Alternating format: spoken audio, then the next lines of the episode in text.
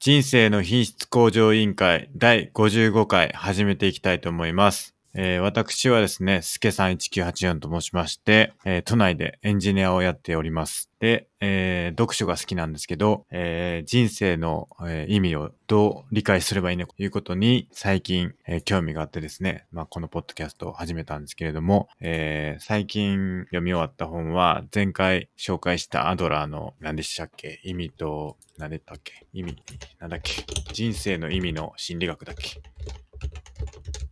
でしたっ けあいや、わかんないです。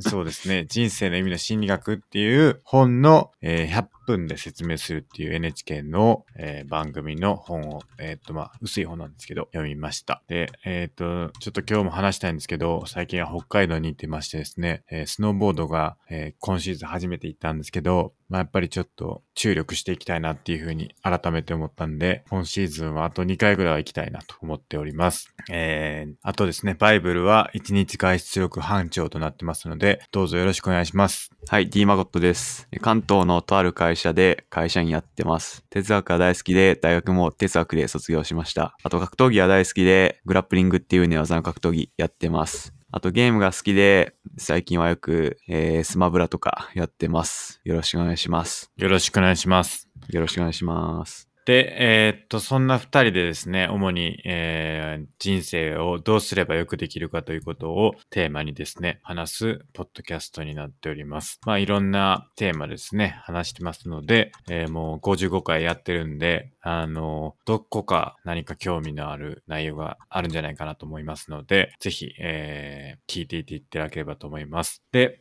あの、各回にどんな内容で話しか、話したかっていうことを、えっ、と、公式サイトの方にまとめてるんで、まあそちらも見ていただいて、まあ気になる回があれば、えっ、と、聞いていただけると、まあより楽しめるんじゃないかと思います。で、そのサイトがですね、えー scrapbox.io スラッシュ IQOL となってますので、えーそちらをご覧いただいて、えーより詳細な情報を見ていただければと思います。で、えーお便り、ご意見、ご感想をですね、えツイッター Twitter で募集しておりまして、えー、シャープ i q o l というハッシュタグをつけて、えーツイートしていただければ、えー紹介していただいて、紹介させていただいて、えー議論させていただければと思いますので、まあ、そちらも良ければツイートしていっていただければと思います。で、えー公式ツイッターもあってですね、えーっと、IQOL2019 という、えーツイッターアカウントでやってますので、えーそちらも良ければフォローしていただければと思います。はい。ということでですね、お便りコーナー行きますかまず、恒例の。お便りコーナーいきますか。はい。行きましょう。はい。ちょっとお便りがまとめられてなかったな。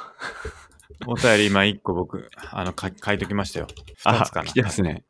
えーあ、じゃあ、二つ一つ目、読みます。はいあ、はグいラップリング DVD の申し込み終わってたってことです。まあ、これは、あの、最近僕やってた、あの、DVD の、グラップリングの DVD のプレゼント企画のことですね。そうですね。はい。あの、無事当選者、えー、決まりまして、ちゃんと送りましたと。はなんと、じゃあ、DM が来てない方は、外れたってことですかい。残念、そういうことです。なるほど。じゃあ、僕には来てなかったんで、僕は外れたってことですかね。はい、そういうことですね。なるほど。残念でした。残念ですね、非常に。はい。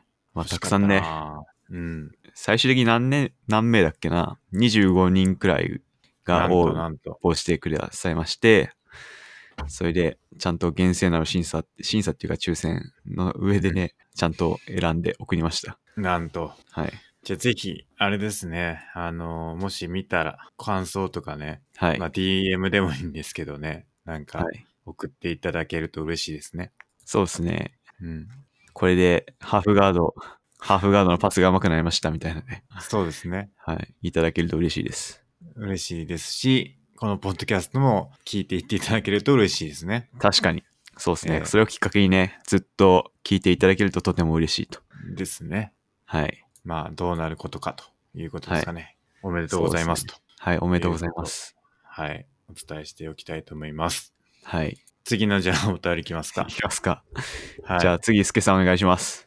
はい。えー次のお便り。えー、スケさん味噌は配布しないのかなうちはお手軽ヨーグルトメーカー、ヨーグルトメーカーを使った自家製を何年も愛用。昨年、ぬか漬けも加わって、発酵食品が健康の源ですよ、ということですね。はい。これはなんとあの、味噌希望ということで、はい。いいんですかね、これは。味噌今年たくさん仕込みましたも んね。何キロでしたっ味噌け仕込みましたよ。10キロです。 ?10 キロ。すごい。で、まだ、あの、去年の分もね、たくさん残ってるんで、はい。まあ、配布できなくはないですよ。はい。できなく配は布なでい。きなくは、 できなくはないんで、はいち。ょっとあの、ツイッターで、あれやってみますかね。アンケートとかやってみますかね。アンケート、いいっすあね。の、欲しい人が、もはいし10人いたら、10人 多いかな。うん5人ぐらいはい。いたら、いた、やろうからな配布と。リツイート、 リツイートキャンペーンで、あの、どんな感じか確がかみんな気になるんじゃないですか見た目 的に。いや、こんかなな感じりいい感じですよ、ちなみに。じゃあ、これ、そのおう写真は、あの、公式ツイッターじゃない、公式スクラップボックスと、はい。あとツイッターでもこんな感じっていうのを送りますよ。はい。それで、まあ、もし欲しいっていうことがあれば、アンケートに、えー答えていただいてですね、はい。もしそれが、あのー、5, 5人以上5欲人。しいっていう人がいたらですね、あの、はい。これも、まあ、5人やったらもう全部あげたらええんちゃうんかって話かもしれないですけ ど、あの、もしね、あのいたら、あの、これもまたやりますよ、リツイートキャンペーン。そう、1人に送るのはどれくらいの量が適切なんですかねうーん、確かに、それもありますね。味噌をプレゼントするのに適切な量とは。どうなんですかね。まあ、あの普通の、何ですか、スーパーに売ってるのが 500g ぐらいですか。結構ごついっすよね、あれ。多いですよね。ですよね。まあ、多くても、どうですかね。100g とですか ?200g とか。はい。それを、クール宅急便で送っていただけると。 うん、そうですね。はい。送りますよ。楽しみ。うん。っていうリツイートキャンペーンをね、やるかどうかは、ちょっとアンケートで、えーと決めますね。はい。はい。じゃあ、アンケートやります。はい。で、ヨーグルトメーカーで自作されてるんですね、ヨーグルトを。あの、僕の実家でもすごい前にやってましたね。うーん。あの、牛乳の中にヨーグルトをボンと入れて、少し入れたら全部ヨーグルトになってるみたいな。なんか簡単みたいですね、めちゃくちゃ。はい。一定温度に保つだけでいいみたいな感じですよね。はい。うん。でやろう、かあなの、うん。致命的なのが僕ヨーグルト嫌いなんですよね。それダメ。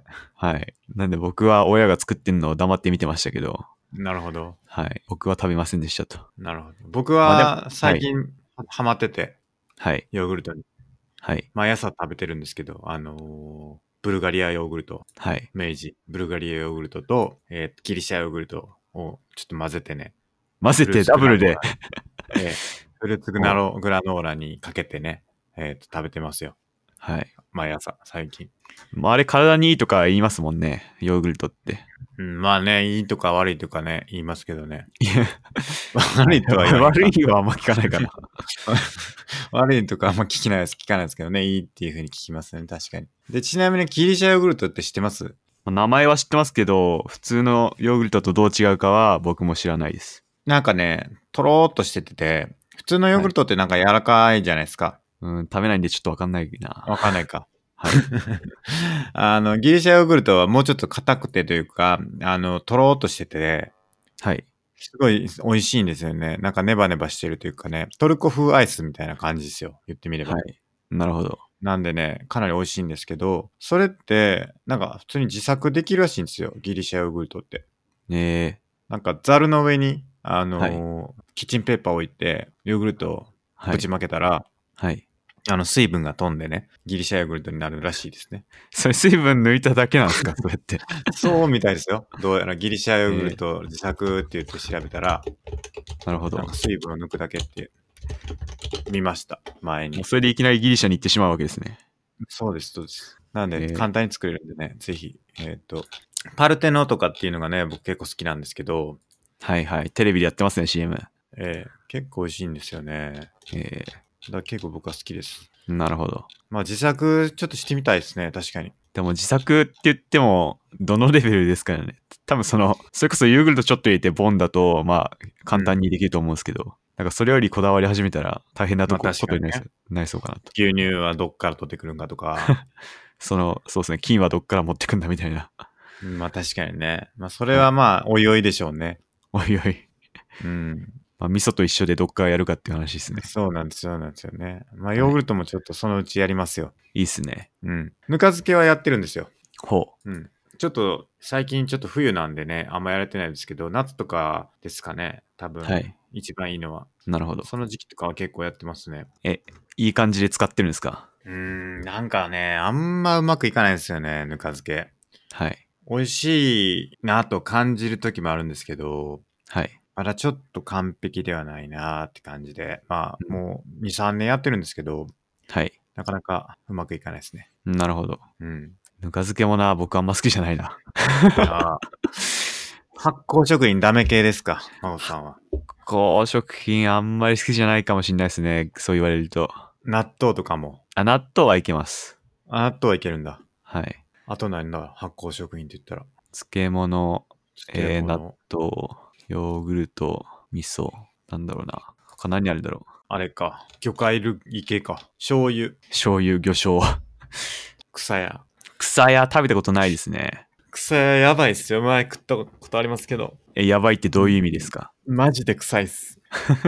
草味屋はどう味はどうですかいや、なんかね、味はね、普通のなんていうんかな。あのーおつまみみたいな感じですけど。はい。とにかく臭い。なるほど。えーやめた方がいいですね。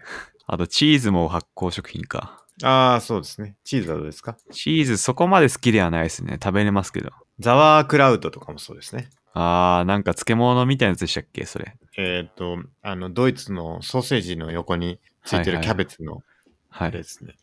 あれって漬物みたいなもんでしたっけまあ、そうかな。多分、そんな感じです。なんか、なるほどうんな、なんだ、何を発酵させてんのかな調べていくか。ザワークラウト。ドイツにおけるキャベツの漬物。やっぱり。スキャベツ。そうですね。なるほど、なるほど。はい。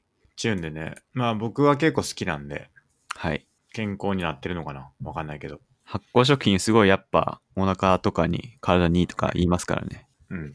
はい。いいですね。はい。ぜひ、えー、いろいろチャレンジしたいですね、僕も。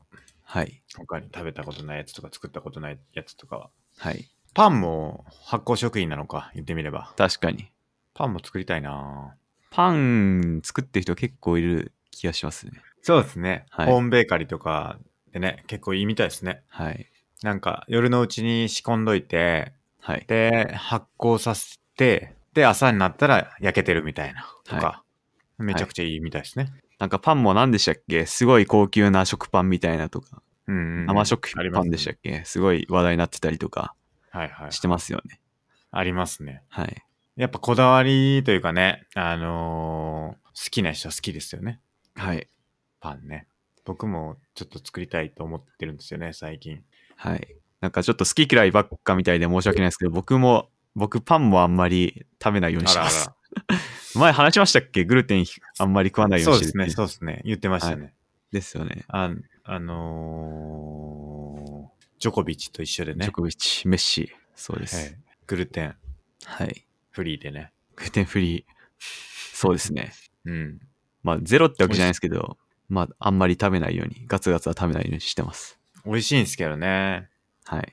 あたまにしょうがないですねそればっかりはたまに近くのパン屋で、ほんとたまに買って食べたら、あ、うめえって思いますね。 食べはするんですね、たまにね。たまに。まあ、そんな感じですか。はい。ありがとうございます。いつもお便りいただきまして。ありがとうございます。じゃあ今日は、えー100のリストですね。 100リスト。年始一発目の進捗確認ということですけども、はい。やっていきますか。はい。あ、ちょっとその前にいいですかはい。あ、まあいいか。それさっきやるか。 100リスト先ですか100リストややりましょう、やりましょう。はい。ちょっと見ます。はい。と、ちょっと僕も一回確認しよなんかあったかなちょっと待ってくださいね。あーあの、じゃあ、僕からいきますかね。う。じゃあお願いします。えー、っと、うーん、ちょっと待ってくださいね。はい。ああ、異世界でゼロからコンピューターを作る方法っていうのを読みましたね。ほう。えーこれあったんですけど、はい。これ非常に、あの、良かったというかね、あの、技術書店で、あの、公開されてて、もうこれ無料で全部公開されてるんですけど、はい。あの、どうしたら、あの、コンピューターに最短でたどり着けるかっていうことを、はい。あの、異世界でね、あの何もない状態で紹介してるっていうので、かなり現実感があって、はい。まあ、これをちゃんとやれば、あの、ちゃじ実際その異世界に転生されたとしても、あの何年だったかなえーっとね、何年だったかなあ、これだ、これだ。14年。あの、14年あれば、コンピューターでプログラム14が年できる、 なるらしいです。壮大なプロジェクトなん それ。 なんか面白いですよ。あの、まとめ的に言うと、転生先、転移先の異世界について、詳しく調査して、パートナーを探すのが1年目らしいです。まずはやっぱ、事業みたいに人集めが 最初なんですね。そうそうそう。で、もし秘められた才能がある場合は、開花しておくって書いてます。なるほど。えーで、その次の2年が、すんげえ現実的なんですけど、はい。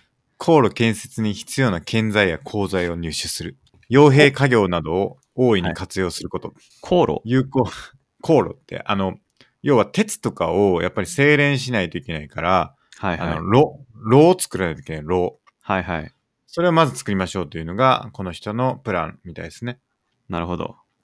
で、えーその間に有効な魔法があれば習得しておくと。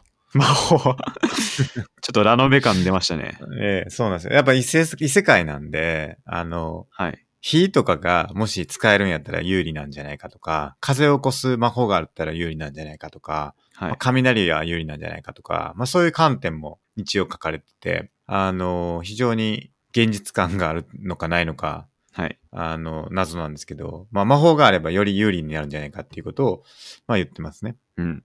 で、その次のステップでは、その航路の立地に適した場所を探して、まあ、実際航路を建設していきましょうと。はい。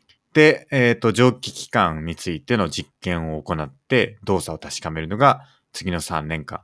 え、蒸気機関いきなり出てきてますね、それ。あ、なんで、その蒸気機関を作らないといけないから、それについての実験、はい小。型の実験というか、そのプロトタイプをするとはい。いうことみたいですね。蒸気機関を習得しとく必要があるんですね。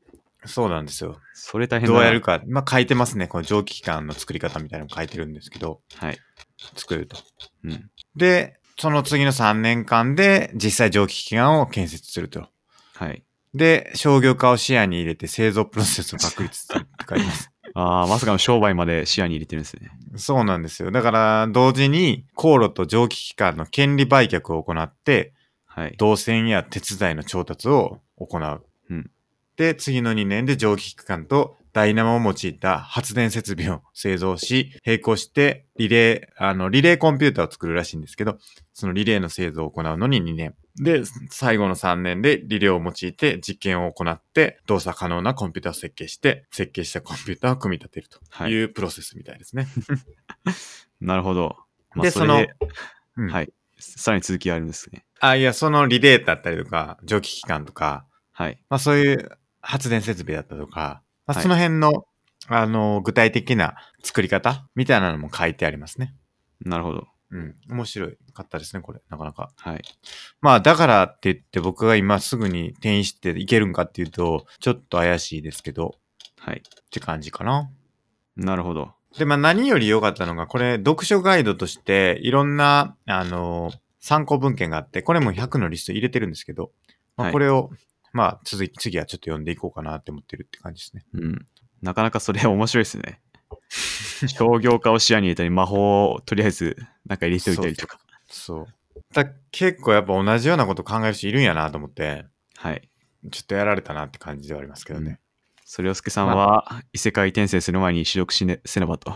そうですね。だから実際作っていかないといけないですよね。はい。航路とかちょっと怪しいけどな。作れ、作れ、作ったら危ないと思うけど。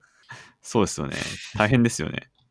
うん、ミニ航路ぐらいにしとかないとはい。って感じでしたと。なんかダッシュ村でやってましたね、ローを作るって。ああ、やってましたね。はいなんか復活させるみたいなやつね。僕も見たことないですよね。ダッシュ村あんまり。 え、え、すけさんでもなんか見てたと思うんですけど。そうですね。確かに。ちょっと見ようかな。はい。で、あとは、あの、順調にあの、100分で名著のやつをす読み進めてて、はい。まあ今やっと4冊いっってってって感じかな。1、2、3、4冊読み終わったって感じなんで、はい。まあ、これは引き続きやっていくっていうのと、はい。あとはなんか Google のコーディングインタビューの動画をいくつか見たのと、はい。で、アグリ、アルゴリズムのコーセラのコースをひ、あの、再開して、はい。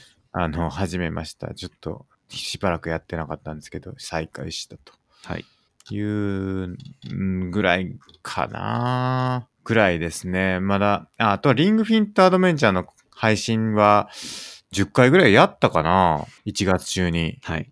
まあ、クリア目指してやってるんで、これは引き続き、あの、配信してるんで、ぜひ見て見に来てほしいんですけど、はい。あの、これはやっていこうかなっていう感じですね、今週は。クリアはまだですかクリアまだまだですね。まだまだ。多分、今8時間ぐらいなんで、運動時間。はい。確か20時間とか30時間とかかかるって聞いてるんで、はい。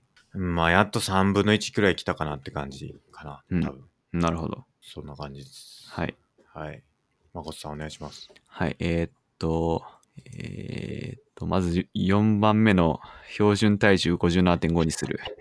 ほちょっとなんか体重最近増えてきて、う。はい。 57.5くらいはありそうな感じになりましたね。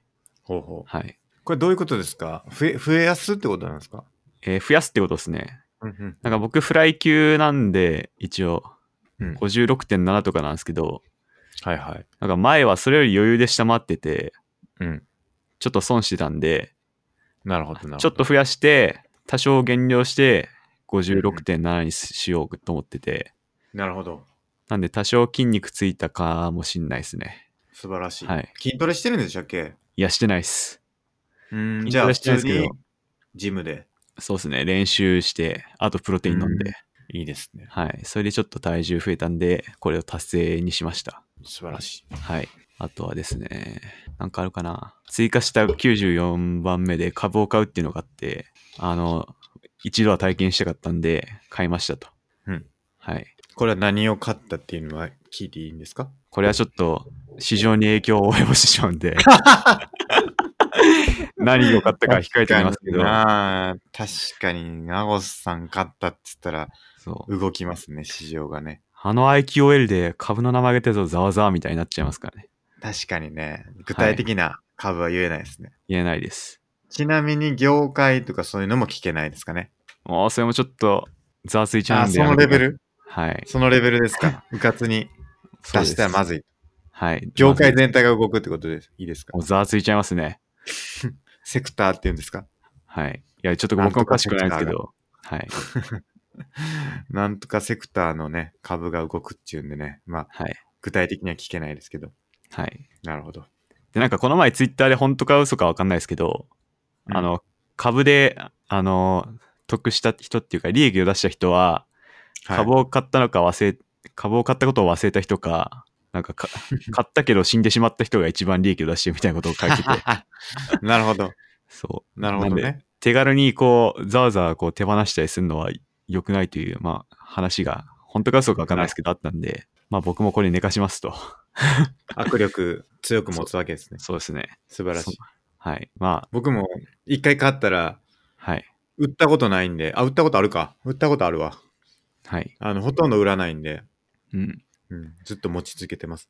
そうですね。でまあ、もし、明日の生活費がなくなった時に売ります。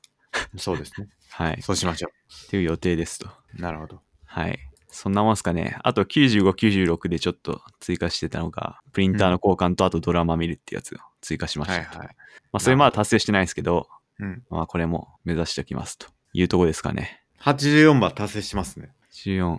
あれこれ言わなかったっけ出ないと思います。あ、マジですか。えーっと、84番、クオーラでアフィリエイト1000円達成っていうのがあって、うん。まあ、クオーラっていう前、あの、ポッドキャストで話したはい。質問サービスですね。第何回でしたっけもう忘れちゃいましたけど、はい。ちょっと調べるか。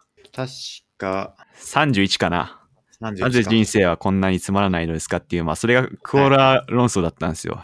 山門さんをゲストにね、お迎えして。うんうんまあ、そのクオーラってちょっと面白いサービスで、あの、質問したらお金がもらえる。まあ、言ってしまえばっていうサービスでして、まあ、それで、あの、1000円だけでいいんで目指してみようということで、これは達成しましたと。素晴らしい。はい。ありますね。これは引き続き伸ばしていくんですかそうですね、伸ばしていきたいなって思ってるんですけど、最近ちょっとサボり気味だったんで、うんまた頑張んないとなと思いつつ、毎日を過ごしてます。なるほど。はい。これって、あの、YouTube の再生数みたいに、はい。あの、一個生成するじゃないですか。いいやつ、例えば、いいコンテンツ、はい。いい質問といい回答みたいなものが、はい。まあ、セットででき、あると思うんですけど、はい。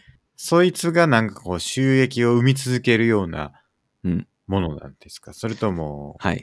シュリンクしていくんですかその、一個のコンテンツから得られる金額っていうのは。多分、やっぱり、時間が経つにつれ、もらえる金額は下がっていくと思いますね。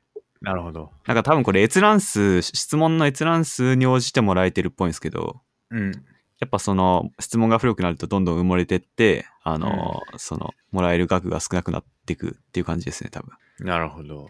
はいなん。か YouTube とかだと再生数でそこまで落ちないのかなって思ったりしてて、そのデイリーの、はい。要するにもうコンスタントに、まあ YouTube っていうかブログとかもそうなのかもしれないんですけど、はい。いいコンテンツって流入が常に一定数あるから、はい。一定の金額はい。がこう入り続けるみたいなイメージがあるんですけど、うんクオラってなんか検索サイトに出ない出ないじゃないですか。多分外部流入ないと思うんですよね。クオラの質問の。そうっすね。そうなのかな。いや、でもなんか、その、どっからアクセスされたみたいな、そういう情報見れるんですけど、な、なんか内部と外部って書いてあるんで、外部からも来てるこっちゃ来てると思うんですけど、どっからかはわかんないです。なるほど。はあいでも一応出てくるな。なんかね、クローリングされてないみたいな話があったんですよね、クオラ。はい。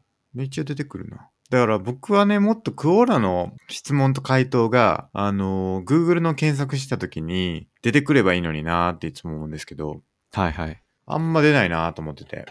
そうっすね。うん。で、それがもしあれば、そこからの流入で一定の金額が稼げるっていうのがキープし続けられるんじゃないかなと思うんですけど、はい。もしクオラの、なんていうんですかね、アルゴリズムに依存してる。まあだから要は内内部流入ですよね。はいっ。ていうのだけだとすると、確かにその古いのって埋もれていくから、はい。まあ入らなくなっていくっていうのはすごいわかるんですけど。はい。うん。なんで、なんかそういう外部流入みたいなのがもっと増やしていけると、まあいいのになぁとは思いますよね。はい。そうっすね。確かに検索だと出てこないな。でですよね。はい。なので、まあ、やっぱりぜひ。 YouTube とかも最初の方がすごいんじゃないですかね。まあそうでしょうね。はい。あの、やっぱ有名な人気の動画配信者とかだと、うん。配信した瞬間、バーっと伸びて、あとはまあ、それよりはいかないくらいになんじゃないかなとは思いますね。まあ確かに確かに。ずーっとね、線形に伸びていくっていうもんじゃなさそうですね。はい、なるほど。そんくらいですかね。なるほど。えーありがとうございます。はい。じゃあ、100のリストは、えー引き続きですね、追っていくと。奇数回で追っていくということではい、やっていきましょう。はい。で、今日なんですけど、 ちょっと僕一個言いたいのがあって、ちょっと単発ですけど、はい。あの、バビロンっていうのがあって、アニメがあって、はい。これ前ちょっと話したかなはい。話したかもしんないんですけど、バビロンっていうアニメがあって、はい。 Amazon プライムで見れるんですけど、ほこれは非常に面白かったんで、ぜひ、あの、見てほしいなって思うんですよね。う。出てきた。最終回終わったんで、確かお。うん12話ぜひ、あの、ネタ、ネタバレなしで見てほしいんですけど、ネタバレなしっていうか、まあ、ネタバレしてもいいのかなまあ、少なくとも最終話とかはネタバレなしにしといた方がいいと思うんですけど、はい。まあ、全体的にネタバレなしで見た方がいいんですけど、あの、テーマが結構僕らのポッドキャストの内容にすごく似てるというかね、はい。あのー正義とか悪とか善とかって何なんなんだろうかっていうことが結構テーマになってるんで、はい。なんか非常にこう、面白いというかね、なんか、まあ、復讐になったりするというか、っていうのがあったんですけど、それとは別に、まあ内容自体が結構考える内容になってるんで、まあなんかいいんじゃないかなって、このポッドキャストを聞いてる方にはいいんじゃないかなっていうふうに思うんで、まあ全部で12話かな確か。あの、あるんですけど、あの、ぜひ見ていただくと非常に面白いんじゃないかなと思うので、紹介したいなっていう感じでした。そうですね。1回23分くらいかける、うんえー12は。うんなんで、比較的サクッそとう見れそうかなとそう思いました。そう。これ問題作はい。かもしんないですけどね。で、ちょっとカスタマーレビューを見たら結構低めなんですけど大丈夫かなこれ。うん。問題作ですね、これは。なるほど。ええ僕は面白かったですね、非常に。えこれ、まずなんかテレビでやってたりするんですかテレビでで。やったんですよ。あはい。テレビでやってたのがまずすごいんですけど、内容的に。はい。まあでも今は Amazon プライムで見れるんで、はい。 Amazon プライムで見てもらうのがいいんじゃないかなと思いますね。なるほど。で、じゃあまあ、誠さんが見たタイミングで、これもね、ネタバレ議論をしたいなって思うんですけど、そうですね。まあなんいつか、いつか見てもらえると嬉しいなっていう感じですね。最近、その、アメリカのマーベルのドラマずっと見てますね。なるほど、なるほど。はい。まあ、それが終わったら、 ぜひ。これまあ見ましょ多う分それが、ね、あの、誠さんが見るタイミングぐらいだったらもう多分話しても、はい。まあみんな、このポッドキャスト聞いてて、えー、言わんといてよっていう風にはならないタイミングになるはずなんで、はい。もしどうしても、あの、そういうのが嫌だという方がいたらですね、はぜいひ先に見といてもらえるといいんじゃないかなと思います。ということで、バビロン、あの、ぜひ見ていただけると、まあ非常に面白いんじゃないかなと思いますと。 100リストに加えておきますね、今。90あのお願いしますバビロン見る。はい。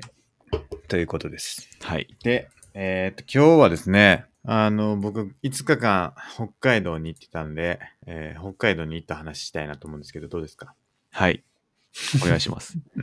まずこの IQL ツイートでありましたね。はい。えー18いいねがついてるこの動 画。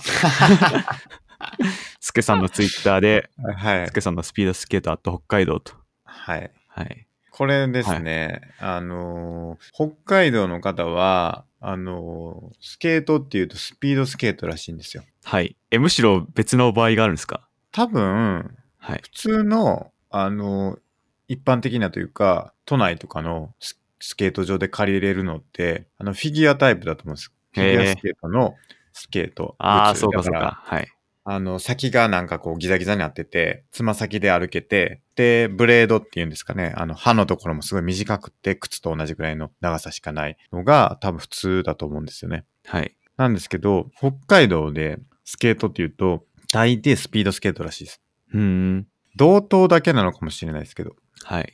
同等は少なくともあの、スピードスケートうんで、あの、大体体育の授業っていうか、あの、グラウンドに水が巻いてスケートリンクになってるっていうのがデフォらしいですよ。うん。なるほどそうでした。か。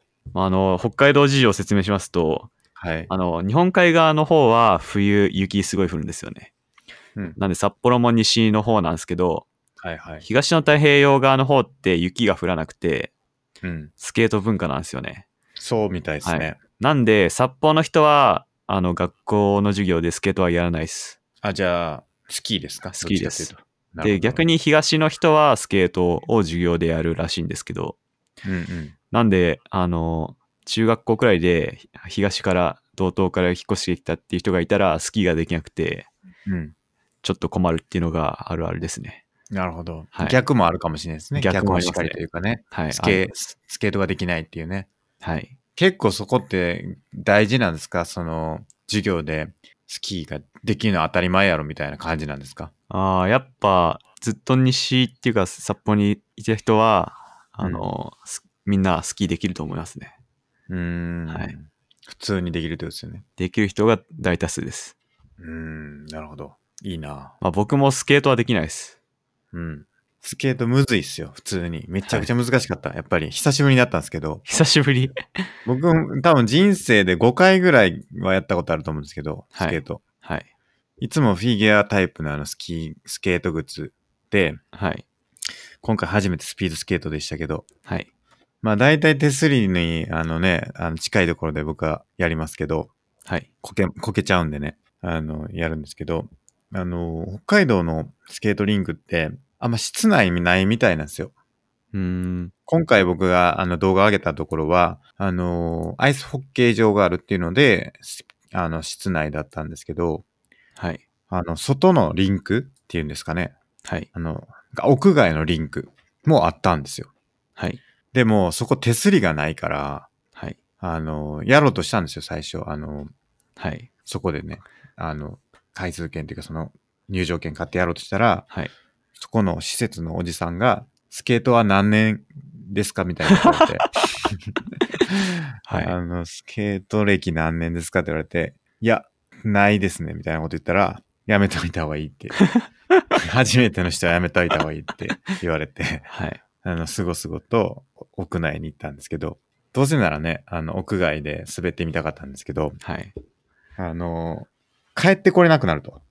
どういう意味ですかあの、要はあの、スピードスケートの、あの、試合って、あれ400メートルのトラックでやってるんですよ。はい。まあ500とかじゃないですか、スピードスケートの、あの、大会っていうか、その、冬のね、オリンピックの競技って。はい。だから、一周が400で、プラス100メートルで500メートルなんで、一周400メートルもあるんですよ。はい。で、屋内のスケートリング多分200メートルぐらいって言ってたんで、はい。屋外でやったらもう一周回ってくるはもう無理、無理ちゃうかってことですね。はい。だから帰ってこれないと。実際そうで、もうフラフラですよ。もう200メートルでも。 一周、一周しては休んで、一周しては休んでっていうのがはい。やって、あの、あれ、あれ、あれってもう結構練習した後の動画なんですけど、はい。もうフラフラでしょあれでも。ですね。あの後もうちょっとだけ上手くなったんですけど、はいあの、やっぱり難しいなという感じでしたね。ちょっと最後頭打ってますね、 これ。あれ理由があって、はい。あの、スピードスケートの選手って、見たことありますスピードスケート。あります。大体、ゴールした後、あの、何ですかな、あの、帽子っていうか、はい。あのパツ、パチッとこう、被ってるやフード取るでしょ取りますね。あれをやりたかったんですよね。はい。あれをやろうとして、かすってというかね、スカって、はい。そのままの勢いでこけちゃったってことなんですよね。はい。だから普通にしてたらこけなかったはずなんですけど、まあ、それが原因ですということをお伝えしておきたいですね。その、どっか痛めたりはしなかったですかちょっと肘痛めて、やっぱり肘痛めて、肘ちょっと打ったんで、はい。ちょっと内身みたいになって、はい。あの赤くなってるんですけど、はいまあそこまでのあのインパクトはなかったですけど、まあ、結構痛かったですね。これ、高齢者だったら骨折して ますね。骨が強くてよかった。えーそうですよ。もう爆笑して、もう何回もあの動画見て、自分で。はい。もう自分で笑ってますから ね。すごい面白いなと思って。はい。っていうのがスピードスケートやって、まあ2時間ぐらいですかね、言ってもやったのは。 2時間結構、でもやりましたね。えー結構やりました。はい。うん、途中からだいぶ早くなってね、2分、2分50秒ぐらいかたかかってたんですけど、最初、一周すんのに。はい。最後の方は1分切れるぐらいまで、あの、早くなって、うんかなり成長が感じられるんで、はい。おすすめです、はいスケート。 18いいねもついてますね。へはい。 え。なんか変な、変ですよね、動画で見ると。動画で見ると。もっと、もっとさっそうとね、滑ってるはずだったんですけど、うん。なんか、なんな、なんですかあれ、あの、あの、知ってますあの、雪かきするおじちゃんの知自負知ってます知ってます。ずっと滑り続ける人です そようねそ。うそうそう。あれみたいに見えてきてね、だんだん。はい。あの、 なんか誰かこの、僕の滑りとスター・ウォーズの、あの、映画ちょっと組み合わせてくれへんかなと思うんですけど。 そうですね。作りたいあですねあったじゃないですか、はいあのね雪かきのおじさんと「スター・ウォーズ」のやつがすごいはい。あのマッチするっていうか、ね、ダーツモールと一緒に戦違和ったやつですよ感ね。そうそうそう違和感ないやつねはい。あれみたいに見えてきて面白かったですねはい。っていうのがスピードスケート非常に面白かったとあとはねワカサギ釣りやりましたよおおどうでしやたったことありますワカサギ釣僕は、あの、表情でやるやつですより、ね。そうそうこう穴開けて、そうなんですよやったことないかも。多分ね都内のどっかの近くでもできる千葉とかでもできるのかもしれないですけど結構ねその凍ってる雪があれば、まあ、千葉じゃないかもうちょっと北かなもうちょいはい。ちょっと場所わかんないですけど結構ね釣れるんですよおおよかったっすね。僕は7匹だったんですけどはい。一緒に行った人は同じ時間で20何匹とかすげえ。出ましたよ で僕は一番釣れてなかったんですけどはい。それ理由があってねあの餌をねつけるんですけどはい。針にはい。あの、なんか僕欲張ってというか、その餌たくさんつけた方がおびき寄せられるんじゃないかなと思って、うんたくさんつけてたんですよ。はい。それこそ針が見えないぐらいというか、あの、だから多分ね、それにこう、ワカサギがこう、食べようとするんだけど、うん食べきれなかったんじゃないかなと思って。なるほど。それで釣れなかったんじゃないかなっていうふうに考察してて。はい。それなんでかっていうとね、ワカサギなんかもう餌食ってないんですよ。はい。あの、全然食ってない。もう、針に引っかかるんですけど、あーはい。お腹とかにね、針引っかかってるんですよ。はいはいはいはい。だからもう、関係ないんですよ、餌。うんはい。引っ掛けてるというかね、なんか、どこで食ってんのっていう、どうなってんどこに目つけてんのって感 じなんですよ、マジで。ワカサギが。はい。なんで、うん、まあ僕の原因、敗因はそこかなっていう、うんとこでしたね。ちなみにその釣ったワカサギはどうやって食べたんですかあの、天ぷらにして。おお。うん、お美味しかった、それも。そう釣ったら、その場でこう、ああげたんですかそう。その場でというかね、あの、釣って、あの、持っていくんですよ。その併設してる食堂みたいなところに。はい。すると、あの、あげてくれってね、はい。 200g まではやってくれるっていうので、まあ全然、200g って40匹ぐらい、はあい。の、なんで、まあ全然余裕なんですけど、あげて食べれるんで、そこで食べましたね、どうでしたたやつを。美味しかった、すごい。はい。うん。なんか、さっきまで生きてたのになっていう気持ちになるん で、なんか、複雑ではありますけどね。はい。でもまあ、美味しかったは美味しかったですね。うん。うん。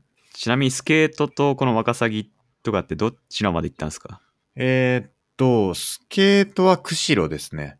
ほう。最終日、最終日に釧路でやって、あのースケートリンクに加藤ジョージのの記録とか残ってましたね。ほう。加藤ジョージっているじゃないですか。誰でしたっけあのーかなり速い500メートルの選手で、あの、清水博康の後に出てきたへえ、選手ですね。なるほど。ジョージを悔しかったかっていう、あのー知ってますか知らないっす。 なんだろう、それは。ジョージを悔しかったかって知らないですかはい。これこれ。朝日新聞に載った、バンクーバーの時に、あのー負けたんですよね、加藤ジョージが。うん。金メダル確実みたいなことで言われてたんですよ。はい。あの、結構、その強くて、その時、とその当時、あの、加藤ジョージが。はい。なんだけど、あの、銅メダルだったんですよ。うん。取れなくて。はい。だから、それに対する、あの、コメントとして、その、清水博康、博康、清水博康やったっけ、が、加藤ジョージにメッセージをしたっていうのが、うんまあ、これなんですけど。えー、だから君は、金メダルが狙えたのに、結果として銅メダルで、そういうなんかね、いろいろ、そういうメッセージが入ってますよ。なるほど。うん。で、まあ、何が足りなかったかっていうことを伝えてて、はい。やっぱりその1000メートルの練習がやっぱ足りなくて、500メートルを、あのー滑るだけなんだけど、体力が、あのー持たなかったんじゃないかみたいはい。な。みたいなね。清水さんあんなに辛いトレーニングやらなきゃいけないなら僕はスケートやめます。楽して金メダル取りたいですね。みたいなことを言われたみたいなことを ね。そういうのがあるんですよ。これおも正直これなかなかね、結構これすごいんですよ。マジで。えー、僕の練習のドキュメンタリーを見ての感想だった。僕は心肺機能を高めるために失神寸前まで自分を追い込むトレーニングをしてきた。それに対しての反応だった。腹も立たなかった。失礼だとも思わなかった。ある意味で君は天才だから、コーナリングは僕が教えを書くほどの能力を持っていた。みたいなのを送ってるんですよね。だから多分これは次回の、あの、オリンピックではもう一回頑張れよっていうエールなんだと思うんですけどね。はい。まあ、その加藤ジョージがね、記録残してた、えーリンクに行ってきたっていうのが、釧路ですね。はい。これ、これ僕すごい、あの、印象に残ってますね、これは。なるほど。バンクーバー、2010年のバンクーバーオリンピック。だ冬季のオリンピックは2022年ですか、次。2え年後ーで、すね。そうかな。そうですね。 2年サイクルですもんね。あの、はい夏のオリンピックの2年後はいはい、そうで。ですすもんね。はい。で、ワカサギ釣りは、阿寒湖はい。に行ってきました。阿寒湖って知ってますかもちろん。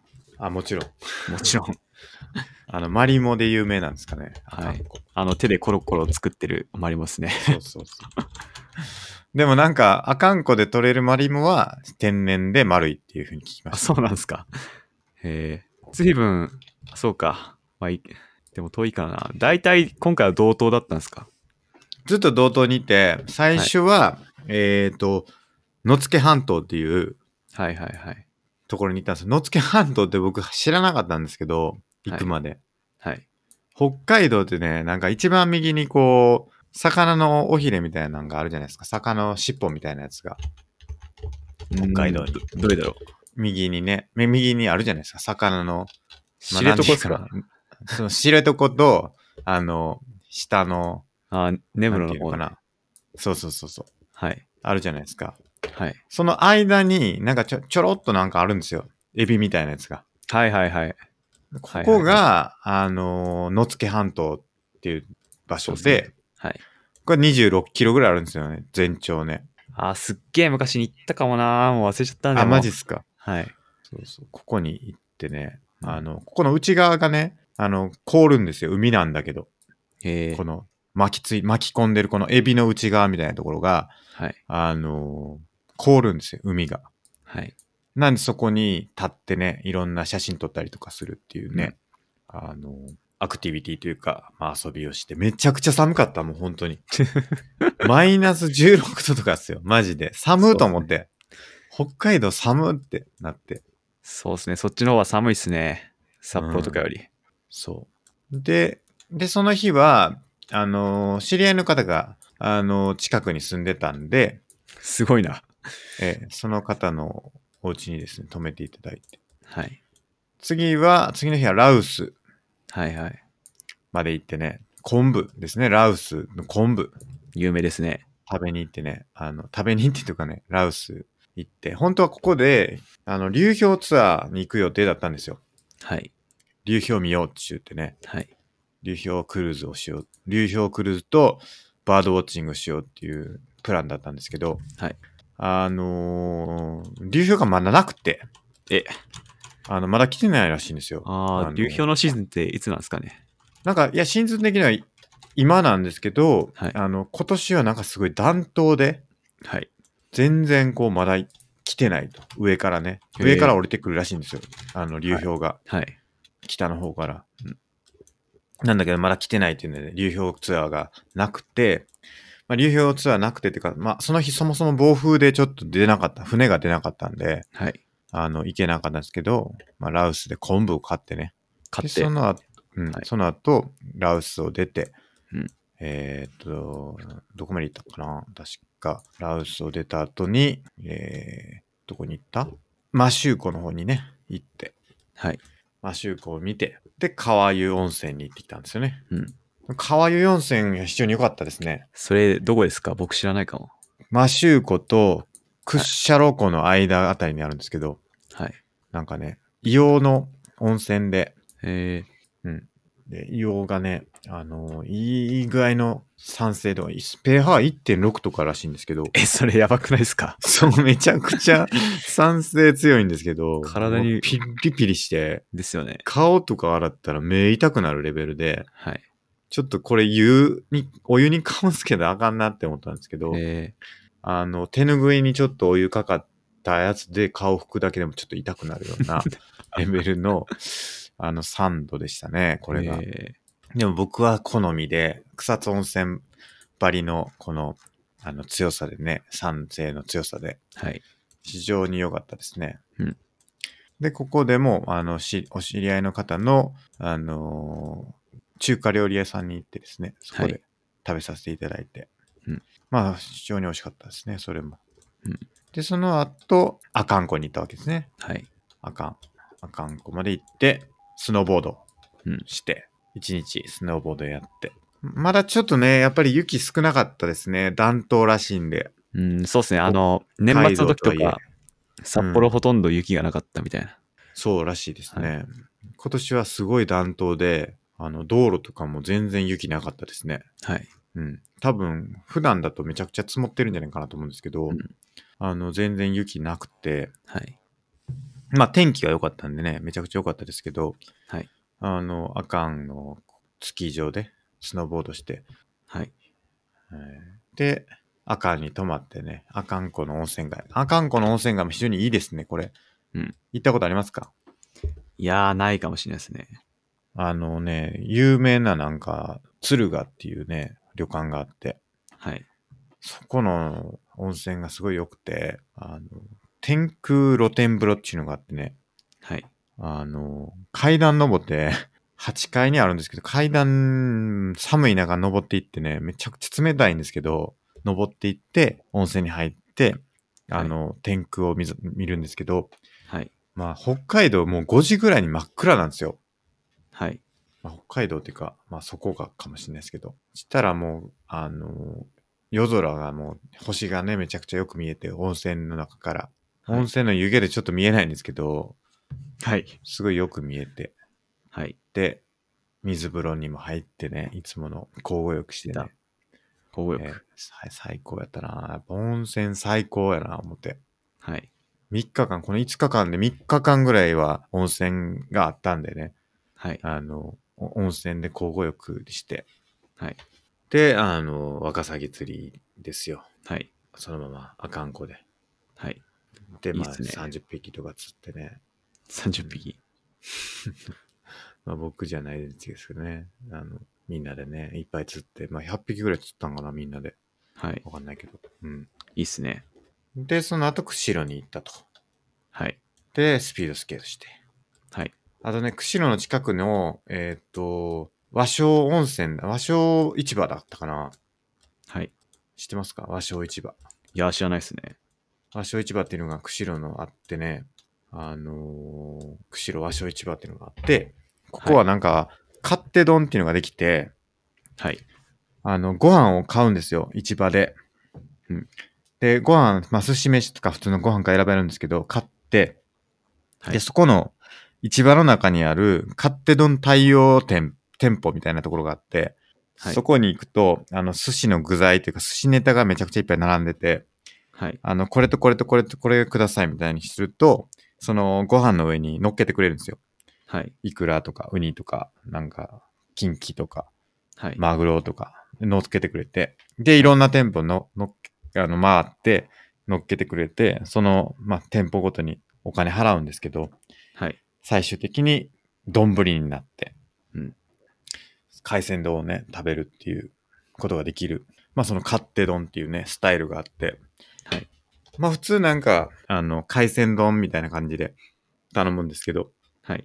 まあそれだと好きな具材入れれないっていう問題があるんですけど、うん。それをね、あの、うまく回避できるというか、まあ自分の好きな具材を選んで乗せて、それを食べるっていうことができるんですけど、はい。多分その分ね、高いと思う、ちょっと。うん。うん。だから、3000円ぐらいになったかな、多 分。ずいぶんいいもん。ん乗っけましたね。 3000、もうちょっといったかな、3600円ぐらいの海鮮丼になってね、はい。ちょっといったなっていう感じだ。でもだから、その、いい調子でこの、これもこれもこれもってやってると、気づいたらね、えらい値段になってるってことがあるんで、うんまあ、そこだけちょっと注意しないといけないんですけど、ちなみに何を乗っけたんですかいろいろ乗っけましたね。エビ、エビは言ってないか、イクラでしょ。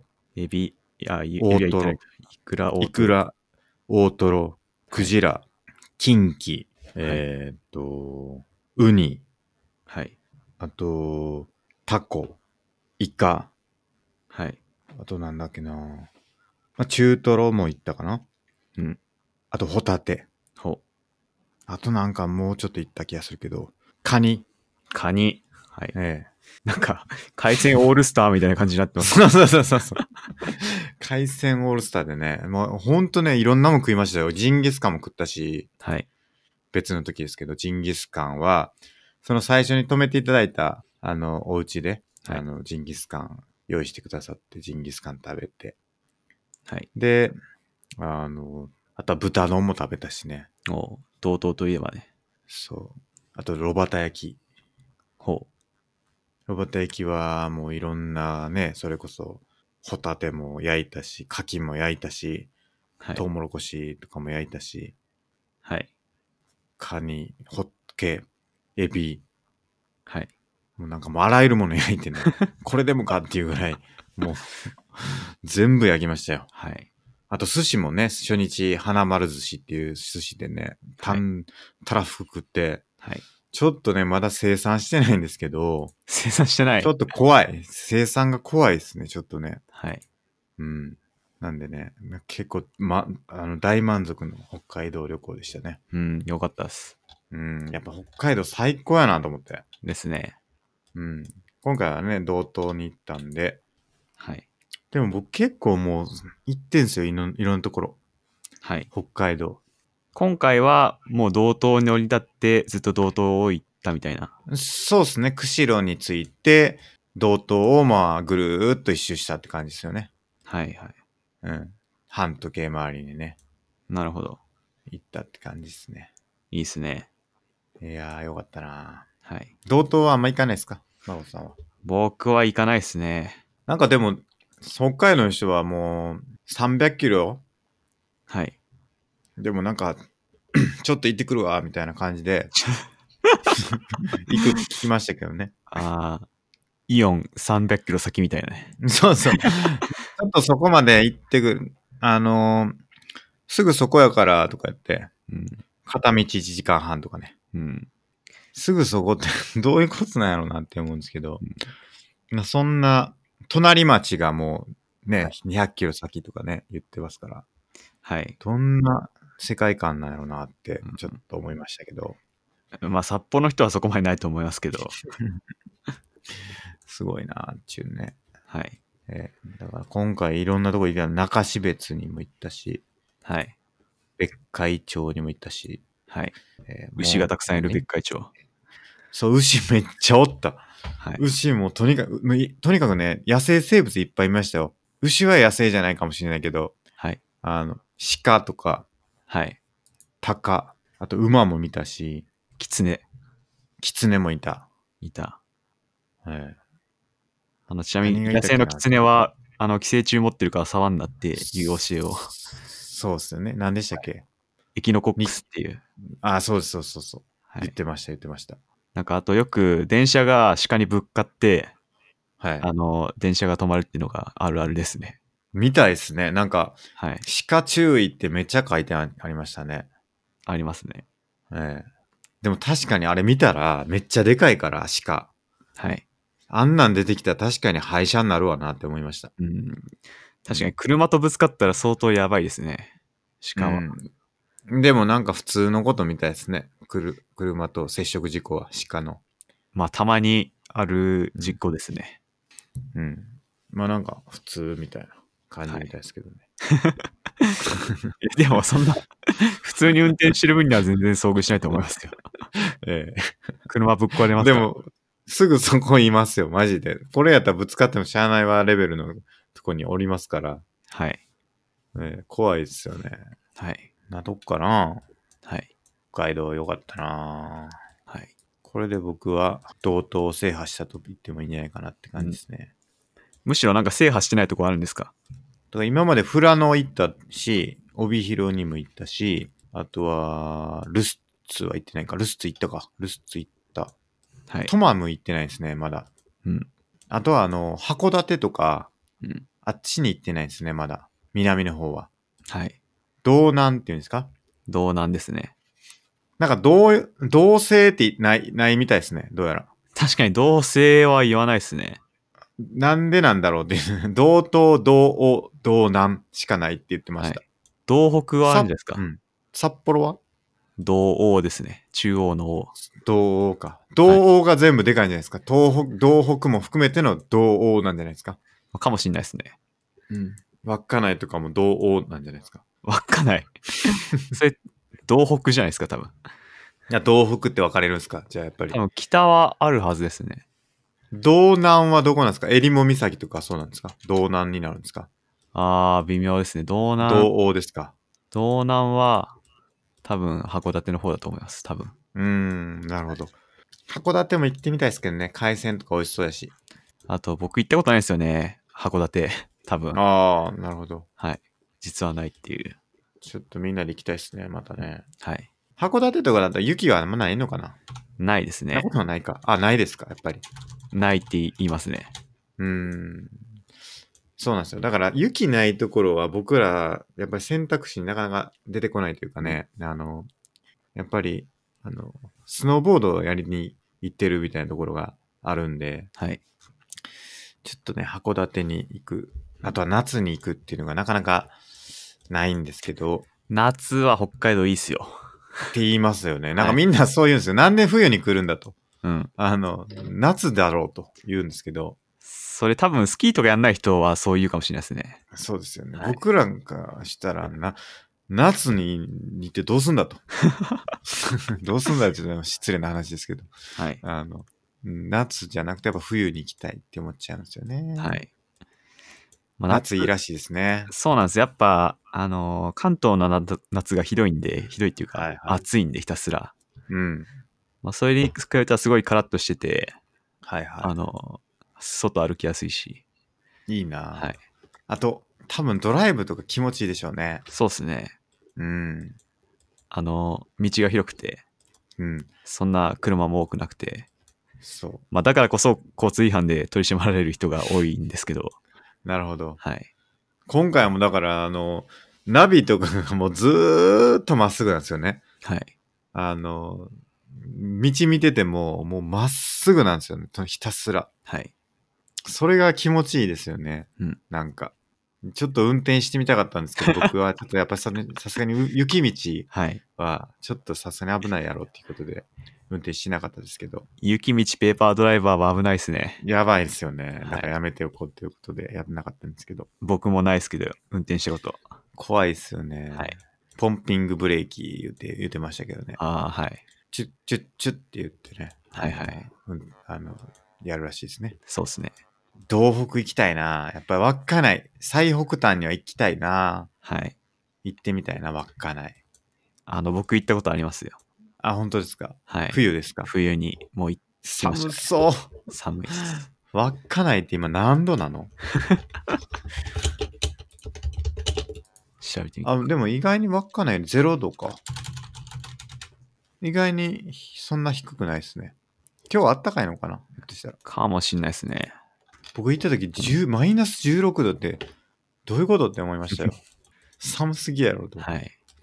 店出てねあの車に戻る間のもう本当に20秒ぐらいですよ20秒ぐらいしか外出てないのにもう冷え切るんですよ体が、うんとんでもない、ね、寒さわかります。えーこれはちょっと行ったら大変やなというそうですね。うん、やっぱ関東でも冬寒い寒いとか言われてますけど、うん、やっぱ北海道行くと、あ、これちょっと次元が違うなって思 います。次元が違う。次元が違うと思う。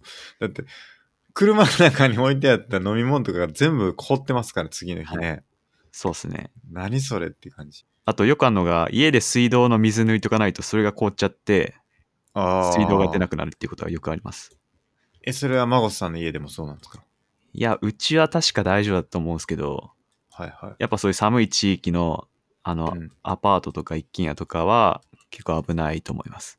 なるほどな。はいそれはでも、水抜いとくってどういうことですかどうやってやるんですかなんか、すそういうのがあるんですよ、操作が。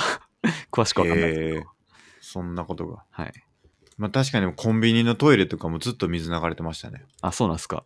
へえええそういう対策かもしれないですね。すごいなあいやーなかなかね、あの寒さを体験するってことはないし、うん雪がふかふかというか、うんあのーす水気をす含んでないから、はい。なんかすごい不思議な感じなんですよね。東京で見る雪とはまた全然違うし、うんさって感じで。そっちのスキー場はどうでしたまあでもちょっと雪が少なかったんで、はい。ちょっとガリってましたね、はい。多少。なるほど。まあでも、本州で、あの、スキーするよりかは全然いいですけどね。はい。ええ、ちょっとガリッときてるって感じですよね。うんやっぱり雪不足まあがとにかく。寒いですから。うん。寒いですからね。なんすね。もう寒くて、スキーやってる時なんか指の感覚とかなくなってきません。い、や、そうですね。でも、はい。まあ、あったかいっすよ。運動してる間は。そうですか。リフト乗ってる時っすよ。はとい。にかく寒いのは。うん、毎、回行きましたね。真央さんとね、ススノボード。そうですね。あの時はちょっと悲惨でしたね。 ではまあ、今となってはいい思い出じゃないですか。いや、ちょっとね、あれ申し訳なかったなと思って。はい。まず、ゲレンデの状態が非常に悪かったっていうのがあって、はい。あのーまあもう結構暑くなってきそうな時期でしたよね。はい。暑くってことでもないですけど、なんか結構もう雪が溶けて買ってくる時期で、はい。で、しかも人めちゃくちゃ多くて、うん。風が吹いてたかなんかでゴンドラが止まってたから、はい。なんか低い、その、本当にちょっとしか、あの、動かないリフトしか動いてなくて、みんながそこに殺到して、はい。なんか20分ぐらい待ってリフト乗って、2分ぐらいで降りてくるみたい な、短みたいな、は いあ。の、状態になってる中で、うん。で、みんなそんなに初めてやるっていう人たちだったから、うんちょっと、で、僕もそんなうまく教えない状況でね、うんあの、ちょっと、もういいやってなってしまったんじゃないかなっていうので反省してるんですけ ど、えーはいちょっとやっぱね、初心者というか初めて行く方は、うん僕が教えるんじゃなくて、やっぱちゃんとした先生に30分でもね、1時間でも教えるてもらうスクールに入ってもらった方がいいなっていう結論がですね、うん出ましたね。なるほど。その方が絶対上手くなるし、はい楽。しいし、うんまあいいと思うんですよね。なるほど。うん。もう一回行きましょうよ。もう一回、リベン ジ。もう僕、も次、っとスキア勇リ気ががああるる。時に。ああ、それでもいいと思い ます。もう、あの、その時、あの、はい。経験だからっつって、僕、スノボやったら全然滑れなくて、はいはい。っていう話があって、まあ、僕、スキーは滑れるんで、もう次はつそうそうおとなしくスキーやろうって思いました。いや、そうそう。はい。また行きたいですね、みんなでね。はい。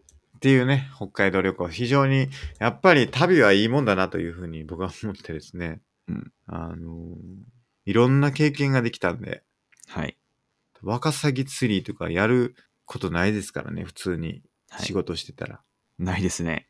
えーやります仕事。ないですね。 絶対ないですね。ないっすよね。はい。ない。じゃあ、あとスピードスケートとかどうですかやりますかもうないですね。ないじゃないですか。はい。だからやっぱ仕事してたらできないことがやっぱできるんですよね。うん。旅はね。はい。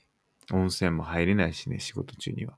はい。いるかもしれないな、でも。一緒に行ったやつと、はい。あの、一緒に行った人と、あの、はいやっぱ温泉あるとこでリモートワークしたいねっていう話をしたんですよ。はい。最高じゃないですか。最高ですね。そうなんですよ、どのレベルかな、温泉。スーパー銭湯かそういう温泉地かで、まあ、だいぶ変わりますけど。ああ、そうですね。まあ、スーパーセントでもいいっすよ、全然。ままああででもね、よりこう、いい温泉地でやれるってめっちゃいいなって思いますけどね。もう10年したらそういう時代が来るかもしれないですね。うん。 5G が当たり前になって、高速通信ができるようになって。 うん。そうですか。うん、いやー、いいです。自動運転とかがね、ああ、自動運転も。なったらまたそれでもいいですよね。旅しながら、はい。まあなんか、し仕事するっていうかね、その、車のの中中で。で仕事するっていうかね、あのはい。次はじゃあ300キロ運転しといて、みたいな感じでね、はい。温泉地を巡りながらやるとかもできるかもしれないですからね。 SF の世界だな。うん。あとはね、今回の旅は、あの、知り合いの方にいろんなとこ連れて行ってもらって、で、その知り合いの方の、お知り合いのお店とか、はい。に連れて行ってもらったんで、なんかその、いろんなその人がいるなっていうのが改めてね、はあの、知れたのも、まあすごいいい経験になりましたね。い。なるほど。だから、そのね、あの、自分たちで中華料理屋を、あの、地元の、あの、おみ、あの、町に作ったりとか、はい。うん、しててね。まあそういう人っていっぱいいると思うんですけど、都内にも。まあなんかやっぱそういう自分とちょっと違う生き方をしてる人とはい。語り合うみたいなのってすごいいいなと思って。はい。やっぱり普段やっぱり生活してると、まあなんか自分と似通った生活というか、の人との会話が多くなるなと思ってて、はい。まあ、これはまあ旅とは直接は関係ないかもしれないですけど、やっぱりそのいろんな人と話すっていうのは、まあいいもんだなと。うんいいもんだなというか、考え方が変わるというか、考えが深くなる、広くなる、みたいなのがあるなと思いましたね。人との出会いですね。そうなんですよね。まさに前回話したアドラスね。うん。何でしたっけ人との関係はめんどくさいこともあるけど、そこから得られるあーもそのうがですねたくさんあるよみたいな。そうなんですよね。はい。うんそう。で、あの、そこでね、会った人の一人が、公民館で働いてる人がいて、はい。その人ね、公民館で味噌を作る講座を、そう。あの、やってますよって言ってましたね。おーあとは蕎麦打ちを教える講座とか、はい。なんかそのいろんなこう、講座ってやってるじゃないですか。その、市民に向けた講座っていうんですかね。はいありますね。そういうのを結構やってて、はい。で、その中で一つ味噌っていうのもやりましたよみたいなのがあって、うんまあそこでね、あの、どういう感じでやったんですかみたいな話につながったんで、うん。まあ、意外なところつながるもんやなっていうのと、はい。あの、あとは、あそういう仕事もあるんだなっていうね、はい。すごい面白そうじゃんって思ったんですけど、はい。うん。僕も多分教えれますよ。味噌味作噌り講なら。座。味噌講座だけならね、やれるんじゃないかなって。異世界転生準備講座はどうぞ。めっちゃいいじゃないですか。それやりたいな。てか、僕は受けたいわ、普通に。まず人体を集めますみたいな。次、蒸気機関ですみたいな。それめっちゃ面白いなそれやろうか な。人気講座になれば。ええあいいのっすね、あの、何ですか。あの、な、なんだっけ。いえ何ユーキャンね。ユ ーキャン。異世界転生準備講座。講師すけさユん。ーキャンの。 そう。ユーキャンでね、やるのもいいっすよね。はい。行く予定ありますか旅行。真央さんは。僕ないっすね。ないな。行き、行った方がいいんじゃないですか、やっぱり。うん、行きたいっすね。やっぱりね、思ったのは、旅行するんだったら、できるだけ早く予定を入れる、はい。旅旅行の予約を取るっはい。ていうのが一番いいなと思って、はい。なんか、うちの会社の人が言った、言ってたんですけど、あの、旅行っていうのはやっぱその旅行を楽し、この話したかな旅行を楽しみにする期期間も含めての旅行なんだと言ってて、はい。要するに、一週間後に行く旅行っていうと、その旅行を楽しみにする期間っていうのは一週間しかないんですけど、6ヶ月後によ予定を入れると、どっかに行く旅行。するとその6ヶ月間楽しみできるじゃないですか。はい。それがやっぱり醍醐味なんだって言ったいうところで、はい早く早く取れば取るほど安くなるし、さらにそれを楽しみにするっていうね、あの普段の生活でも、あ、でも6ヶ月後に北海道行くしなみたいなのがあると、まあ頑張れるというかね、ああるんで、まあ、できるだけ早く予約をするっていうのはめちゃくちゃいいんじゃないかっていうことを言ってましたね。うん。うん。なるほど。どうですかうん。まあ予定、そうっすね。うん、それはつまり僕が、あの、マーベルの映画が数ヶ月後にあるから楽しみにしてるのと同じですか。そうそうそう。多分それと同じです よ。はいはい。宝くじとかも同じようなこと言う言うじゃないですか。結局、はい当たるっていうよりか、その当たるかもしれないっていう気持ちが楽しいことに対してお金を払ってるんだみたいな話もあるじゃないですか。はい。うん。多分そういうのと同じような感じだと思うんですけど。うんまあ、旅行に関しては、多分そのいつやっても一緒なんですよね。結局、体験としては。はい。そうやったら早い方が、それを楽しみにする期間を楽しむっていう意味では、すごいいいよなっていうはい。うん。っていうので、まあ、旅行をひっきりなしに入れるっていうのがいいんじゃないか。ライフハックなんじゃないかって思って。はい。旅行から帰ってきたら次の旅行の予約を入れる。 するともう永遠に旅行を楽しみにできるはわい。けですよ。そうっすね。なんで、早く次の旅行を入れたいなというふうに思いますね。次狙ってるとこはあるんですか北海道ですね。ま たもう。スケさん同じとこ行くの好きですよね。えー、てかね、ちょっとやっぱ今回い一日、えー行ったんでね、あの、スノーボードすごい楽しかったんで、はい。やっぱりもうちょっと滑りたいなっていうのもあって、もう、やっぱりさ、あの、北海道の雪最高やなっていうのもあって、はい。あの、まあ、滑りたいなって感じですね。うん。なるほど。もう一回ね。シーズン中にもやっぱ3回とか4回とか行きたいなって思うんですよね。北海道では。ワンモア。え今シーズンではもう高いけどなやっぱり、やっぱり飛行機で行くと高いけど。はい。うん、楽しかったな。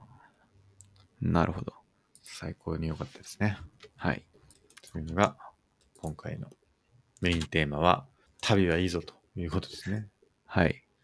前もやったな、そういえば。旅。えありましたよね、前、そういうね、回。旅、旅会。ありましたね。えーどこに行ったかな旅で得られるね。エピソード17ですね。この時はどんなことを話してたのか忘れましたけど。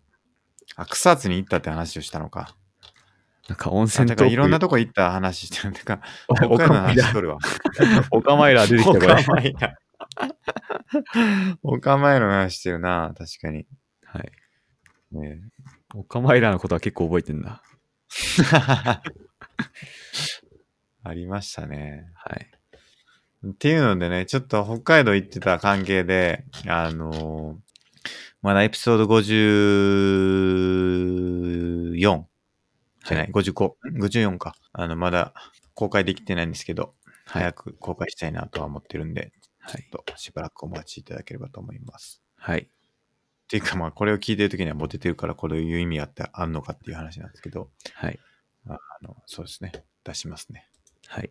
そんな感じですかね。マウスなんか言いたいことありますかえーっと、僕は目次作ってないんで、近々作ります。ぜひお願いします。あはいりがとうございます。はい。じゃあ、まあ1時間30分なんで、はい。今日は北海道良かったぞというは回いということで、あの、ぜひ皆さん北海道行かれた際はですね、あの、道東おすすめですということをお伝えしてですね、はい。えー本日は終わりにしたいと思います。はい。はい。本日もありがとうございました。ありがとうございました。